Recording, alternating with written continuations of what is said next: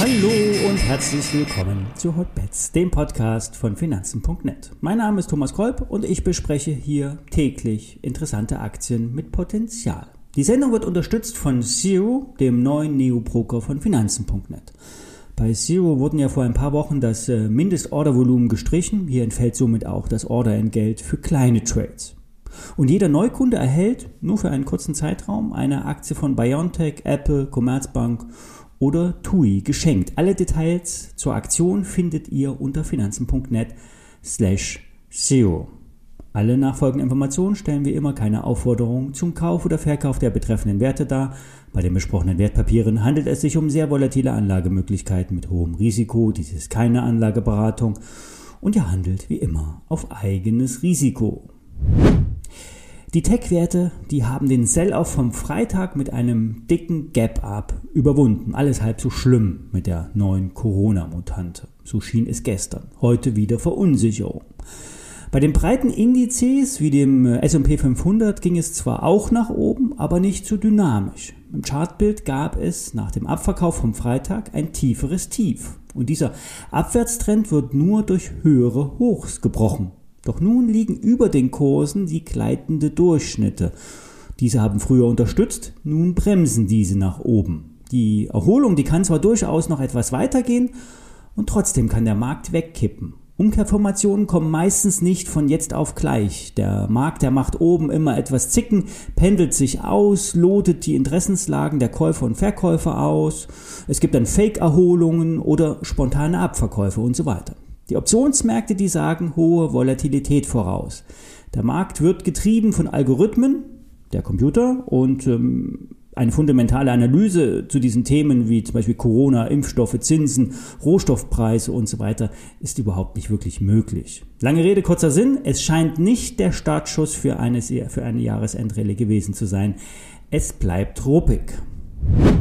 Ein anderes Thema, Utilities, Versorgungsunternehmen. Total langweilig und doch interessant. In den USA hat der Sektor sich stabil gezeigt, auch in Deutschland haben die RWEs und E.ONs eher Stärke als Schwäche gezeigt. Die Versorger sind stabile Ergebnisbringer.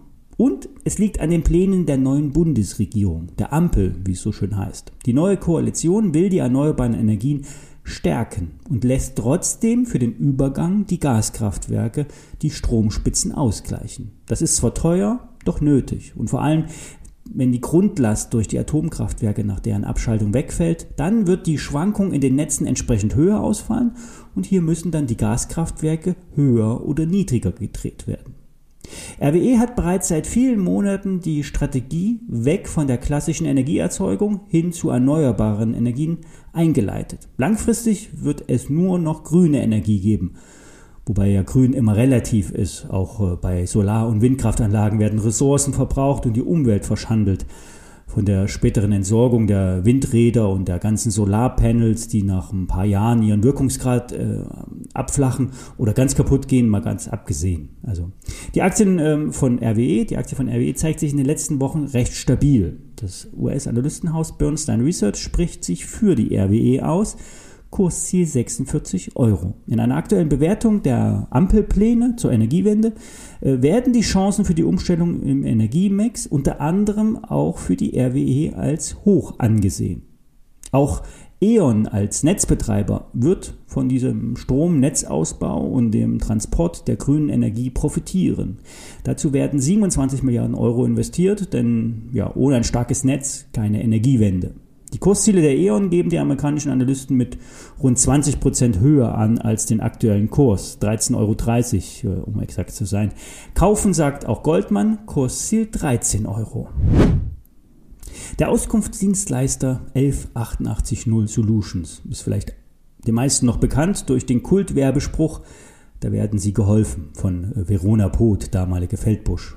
Vielleicht den Jüngeren nicht ganz mal so äh, auf dem Radar. Das Geschäft mit der Auskunft existiert zwar noch, wer unter 11880 anruft, kommt in Rostock raus und wird einem möglicherweise immer noch geholfen, wenn er will. Ich habe gefühlt zehn Jahre lang nicht mehr bei der Auskunft angerufen. Bei der 11880 Solutions entfallen mittlerweile rund drei Viertel der Erlöse auf den Digitalbereich. Hier werden eigene Suchportale wie Wer kennt wen oder Wir finden deinen Job betrieben. Bei dem Jobportal wird die Suche umgedreht. Hier bewerben sich die Firmen um die Mitarbeiter regional und fokussiert. Wenn man bedenkt, dass deutschlandweit fast 70.000 MFAs, also medizinische Fachangestellte, gesucht werden und wer ein bisschen Einblick hat in den Betrieb einer Arztpraxis hat, also der weiß, dass es extrem schwer ist, gutes Personal zu finden. 11880 Solutions richtet sich an den Mittelstand. Bei der Personalbeschaffung kümmert sich äh, um die Erstellung und Pflege von Webseiten, erbringt Marketingdienstleistungen vor allen Dingen äh, für die kleineren Unternehmen. Alles digital und explizit für das Internet. Hauptaktionär von 11880 Solutions ist mit einem Anteil von über 72 Prozent die United Vertical Media aus Nürnberg, einem Investmentvehikel des Müller Verlages, der unter anderem auch bei der Ed Pepper maßgeblich engagiert ist. Der Börsenwert liegt bei rund 42 Millionen Euro. Das ist nicht sehr viel bei einem avisierten Umsatz in Höhe von etwas unter 60 Millionen Euro. Ergebnis vor Zinsen, Steuern und Abschreibungen rund 4 Millionen. Damit ist die Bewertung nicht sehr hoch. Mittelfristig will die Gesellschaft auf 100 Millionen Euro Umsatz kommen und rund 15% Marge ausweisen. Bei der Aktie ist noch deutlich Luft nach oben, so der eigene Vorstand. Strategisches Ziel ist unter anderem der indirekte Einstieg ins E-Commerce-Geschäft. So sollen bei Suchtreffern Transaktionen vermittelt werden und dementsprechend umsatzabhängige Entgelte erzielt werden. Das ist aber noch äh, Zukunftsmusik. Die Aktie kommt im Jahresverlauf von 1,40 Euro, 2 Euro Kursziel gibt Solventes Research an.